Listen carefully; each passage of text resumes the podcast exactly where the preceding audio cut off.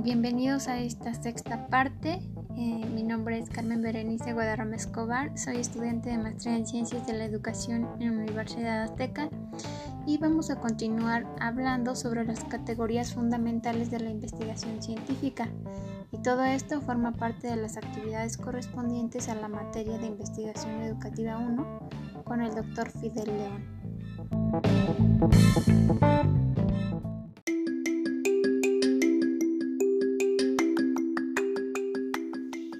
Sexta parte, unidad 6, planteamiento de la hipótesis. La hipótesis significa suponer o poner bajo consideración y es una solución provisional para el problema que será verificado como válida o no a lo largo de la investigación, pero también se expresa en forma de enunciado afirmativo y vincula generalmente dos o más elementos que se encuentran en su expresión en las denominadas variables.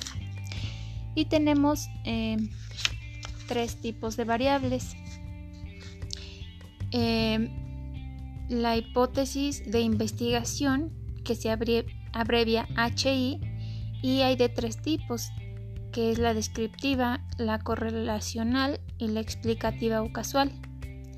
Otra hipótesis es la nula, que se abrevia con la HO. Eh, otra es hipótesis alternativa y se abrevia, HA. Y por último tenemos la estadística.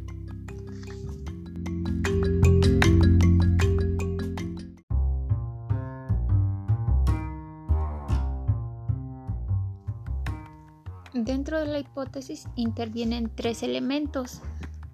El primero son unidades de análisis, que son las personas, objetos, actividades, fenómenos sobre los que versa la investigación. El segundo son las variables, que son las características de las unidades de análisis que fluctúan y cuya variación se puede medir. Y la tercera es términos lógicos, que son conexiones que relacionan las unidades de análisis con las variables o las variables entre sí.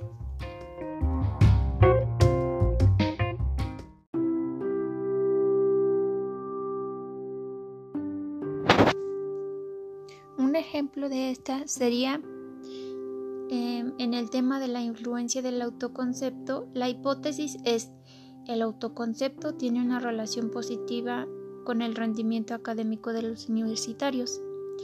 Y aquí las unidades de análisis son los universitarios, que son a los que se les está aplicando la investigación. O las variables serían el autoconcepto y el rendimiento académico y el término lógico es eh, la relación positiva.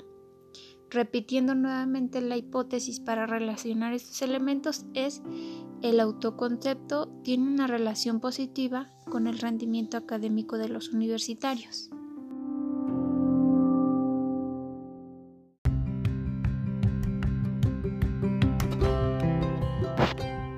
Espero no haberte confundido y eh, te agradezco mucho por estarme escuchando. Nos vemos en el siguiente episodio.